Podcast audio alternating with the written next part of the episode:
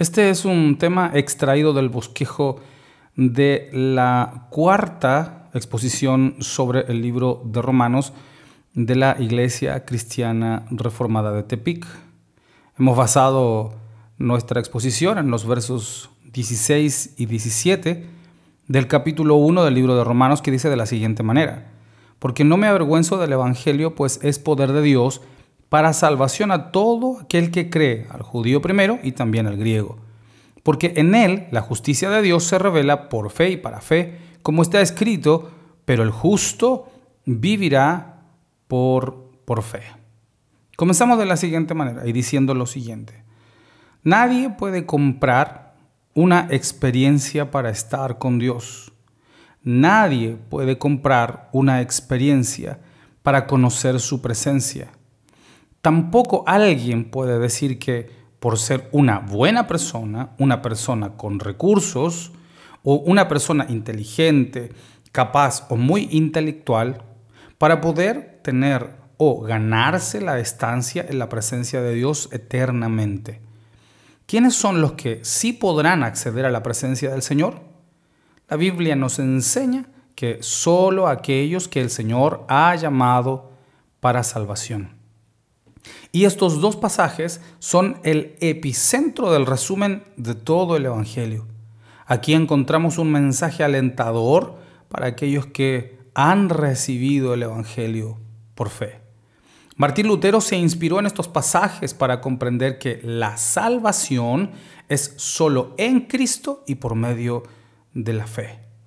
Gracias a estos pasajes también surgió un fundamento en la reforma protestante y tomó fuerza para asentarse en la vida de, de la mayoría de los países de Europa.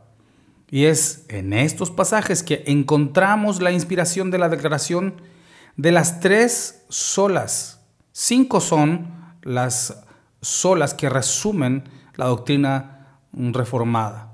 Pero aquí, en estos pasajes, encontramos prácticamente la mayoría de las cinco solas encontramos sola fe, sola gratia, solo Christus. O sola fide, ¿no? Sola fide, sola gratia y solo Christus. Y que son las bases de la fe cristiana y reformada. La importancia de estas declaraciones de Pablo entonces nos revelan que la salvación no es para cualquier persona que se le antoje la fe, es un llamado que proviene de Dios para quienes están destinados a ser salvos. Cuando Pablo expresa, no me avergüenzo del Evangelio, está recordando quién era él antes de conocer el Evangelio. Antes él perseguía al Evangelio, tenía un fuerte celo contra todo el cristianismo. Él se avergonzaba que sus propios hermanos, los judíos, que eran conocedores de la ley, se hubieran hecho ciegos, se hubieran hecho ciegos a esta nueva secta que se llamaba cristianismo. Así que él odiaba a aquellos seguidores de Cristo. Él entonces perseguía a estos judíos cristianos para llevarlos a prisión. A veces los llevaba a torturar y él consintió con el asesinato de Esteban. Sus propios compatriotas eran arrastrados por él y por su séquito con el fin de que desistieran, negaran o se avergonzaran de la fe. Pero ahora Pablo no es más un perseguidor del Evangelio. Ahora no se avergüenza de ser parte del Evangelio y menos se avergüenza de predicar con su vida el testimonio del evangelio. ¿Qué fue lo que descubrió Pablo en esta revelación del evangelio? La respuesta es que la salvación proviene exclusivamente de Dios. La salvación no la puede obtener cualquiera. Es que existen personas que aunque conocen el Evangelio, escuchan la palabra de Dios, entienden claramente los principios, no pueden dejar de pecar ni abandonar sus debilidades. No pueden abandonar sus tentaciones. No pueden abandonar la debilidad a sus placeres. Algunas personas dicen, pues yo cuando quiera puedo abandonar mi pecado, pero no pueden en realidad, porque son esclavos de su naturaleza.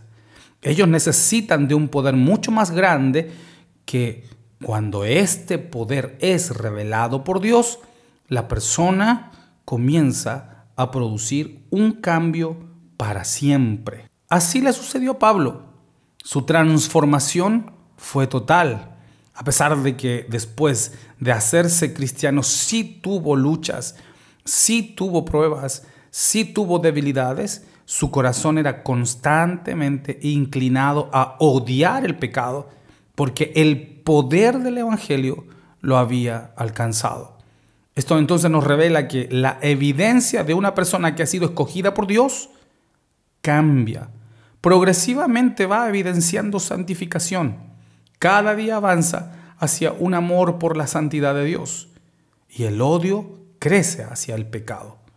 Otra cosa que nos revela este pasaje es que el poder del Evangelio es para salvación. El mensaje del Evangelio salva.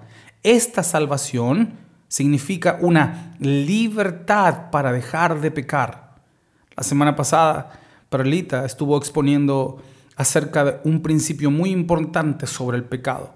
En el huerto del Edén, el hombre fue creado con un libre albedrío total tenía la posibilidad de pecar, pero también tenía la posibilidad de no pecar.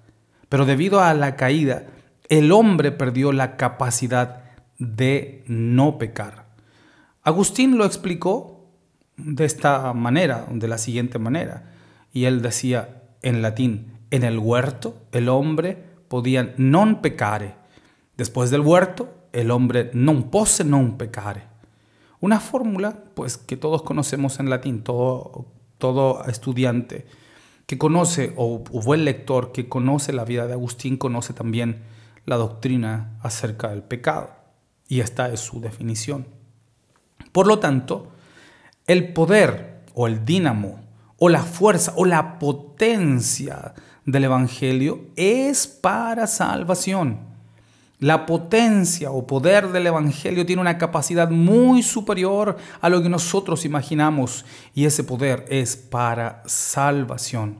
Esta salvación significa poder estar, disfrutar, contemplar, satisfacernos y maravillarnos de ver a Dios eternamente en su presencia. En lo absoluto el poder del Evangelio es para declarar que se puede tener un carro nuevo, una casa nueva, o un mejor salario o para responder ciertas peticiones de necesidades temporales. Todas estas cosas perecen y el Señor le llama añadiduras que también van a estar disponibles para los elegidos de Dios, pero no es el objetivo de la declaración del poder del Evangelio.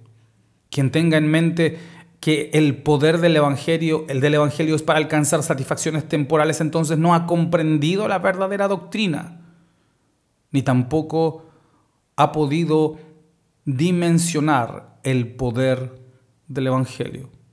Cristianos así podemos considerar los neófitos que no han conseguido una madurez bíblica y espiritual en sus vidas.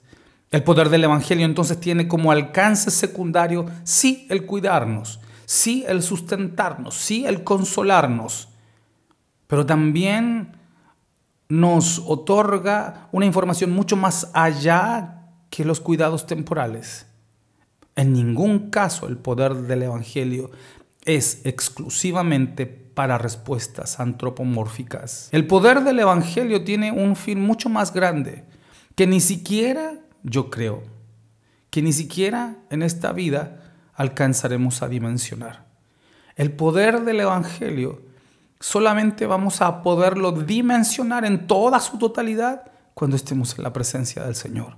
Porque cuando estemos allá con Él, disfrutando, observando, mirando todo lo que Él creó para nosotros, entonces vamos a poder dar, darnos cuenta de que el poder del Evangelio era mucho más de lo que nosotros o nuestra noia, nuestra mente pudo haber alcanzado a dimensionar en esta tierra. El poder del Evangelio entonces también manifiesta algo importante y manifiesta el corazón de Dios que nos dice, yo quiero que estén conmigo en mi casa. Quiero compartir con ustedes lo que es mío. Quiero compartir con ustedes lo que ha sido preparado para ustedes eternamente.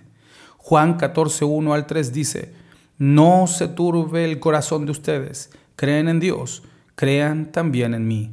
En la casa de mi Padre muchas moradas hay. De otra manera se los hubiera dicho, voy pues a preparar lugar para ustedes. Y si voy y les preparo lugar, vendré otra vez y los tomaré conmigo para que donde yo esté, ustedes también estén. Entonces, al escuchar las palabras del Señor, al escuchar que su intención es llevarnos a sus, a sus moradas eternas, podrá valer la pena más una casa aquí en esta tierra que la que nos está preparando nuestro Señor. Vale un carro más que las moradas que nos está preparando. Con todo el Señor igual sustenta a sus hijos con estas cosas, porque como dice el mismo Señor, Él sabe que tenemos necesidad de todas estas cosas. Pero todas sus bendiciones terrenales son consideradas añadiduras si todas las bendiciones que hemos recibido, y que son muchas, son grandes, son buenísimas, impresionantes, nos han llegado de su mano, ¿cuánto más lo que nos espera en su presencia eternamente? ¿Qué debemos hacer entonces para ser parte de su reino? Pablo dice en el verso 16 que esta salvación es para aquel que cree. Y aquí es donde debemos poner atención a la palabra creer. Debemos creer que es Dios el que se está revelando a nosotros a través y por medio de la predicación de su palabra y que esta revelación es porque Dios quiere darnos salvación. Entonces, creer no significa algo simple y sencillo, sino creer tiene un compromiso que a través de la predicación de su palabra, Dios se revela porque quiere salvarnos. Eso es creer. La dificultad aquí es que muchas personas no entienden, muchos cristianos no entienden lo que significa integralmente el término creer. Y yo quisiera solamente colocar dos principios. El primer principio es este. La fe es un don. Un don. Y un don es algo que no se merece. Y eso lo tenemos muy claro nosotros. Solo puede creer el que ha recibido el don de la fe. Y el don de la fe proviene de Dios. Y esta providencia de Dios es para aquellos que son llamados y elegidos para estar en su presencia. Así que esto es maravilloso. Es maravilloso saber de que el que nos haya Dios dado un don para creer es porque nos está llamando, nos está eligiendo. Si alguien cree es porque se le ha quitado la venda que estaba en sus ojos y puede mirarse a sí mismo y reconocer que su naturaleza era pecaminosa. El pecado lo cegaba y el pecado lo tenía ciego caminando hacia una dirección de eterno sufrimiento. Por lo tanto, el don de la fe nos permite abrir los ojos de nuestro entendimiento y comenzar a creer en el Dios eterno. Pero si la persona persiste en el pecado, no recibió una revelación, solamente recibió un mensaje cristiano. Quizás le gustó la coherencia del mensaje, pero le es imposible dejar de pecar. Juan, capítulo 10, verso 10 dice, el Señor dice, yo he venido para que tengan vida y para que la tengan en abundancia. La palabra vida en abundancia o las palabras vida en abundancia se refiere principalmente a una vida que se disfruta sin la esclavitud del pecado. Porque con el pecado no se puede disfrutar lo que Dios nos ha dado. Sin embargo, esta vida en abundancia no se refiere a una vida otra vez material y de sustento temporal. Se refiere más bien a poder observar la vida, nuestro entorno, nuestra familia, lo que tenemos al lado, lo que Dios nos ha dado sin la contaminación del pecado. No hay remordimiento, no hay excusa para no ser felices delante del Señor. Romanos 6:22, un tema que vamos a ver más adelante, dice, pero ahora, libres del pecado y hechos siervos de Dios tienen su recompensa, la santificación y al fin la vida eterna. Por lo tanto, la fe para creer tampoco proviene de nosotros mismos, es un don que proviene de Dios. Y si la fe proviene o se origina en el corazón de Dios y la revelación, entonces esa es la forma de Dios de decirle al hombre y a la mujer, yo te elegí, mío eres tú. Te he llamado para pertenecer a mi casa, a mis moradas, a mi presencia. Y el segundo principio sería este. Creer no significa poner en la mente o en el pensamiento la información o declaración de que Dios existe. Quiero repetir esto.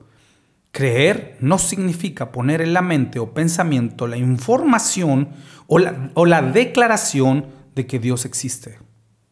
Muchos cristianos dicen que ponen a Dios en primer lugar de todas las cosas, pero sus acciones, actitudes, decisiones, comportamientos, sus expresiones y, las y sus palabras están muy alejados del fruto del Espíritu. Mucha gente dice que en todo ponen a Dios en su corazón y ni siquiera van a la congregación a formarse en la palabra de Dios. Esto no es fe. Esto se llama entusiasmo religioso porque la verdadera fe produce frutos de arrepentimiento. La verdadera fe se evidencia con santificación. Así que concluyo diciendo lo siguiente. Aunque las obras no salvan, las obras sí son para justificación del santo de Dios. Las obras no salvan, pero sí justifican. Y esto lo vamos a desglosar en la siguiente exposición de Romanos 5. Que el Señor les bendiga y que esta palabra de Dios sea de bendición para el corazón de toda la congregación.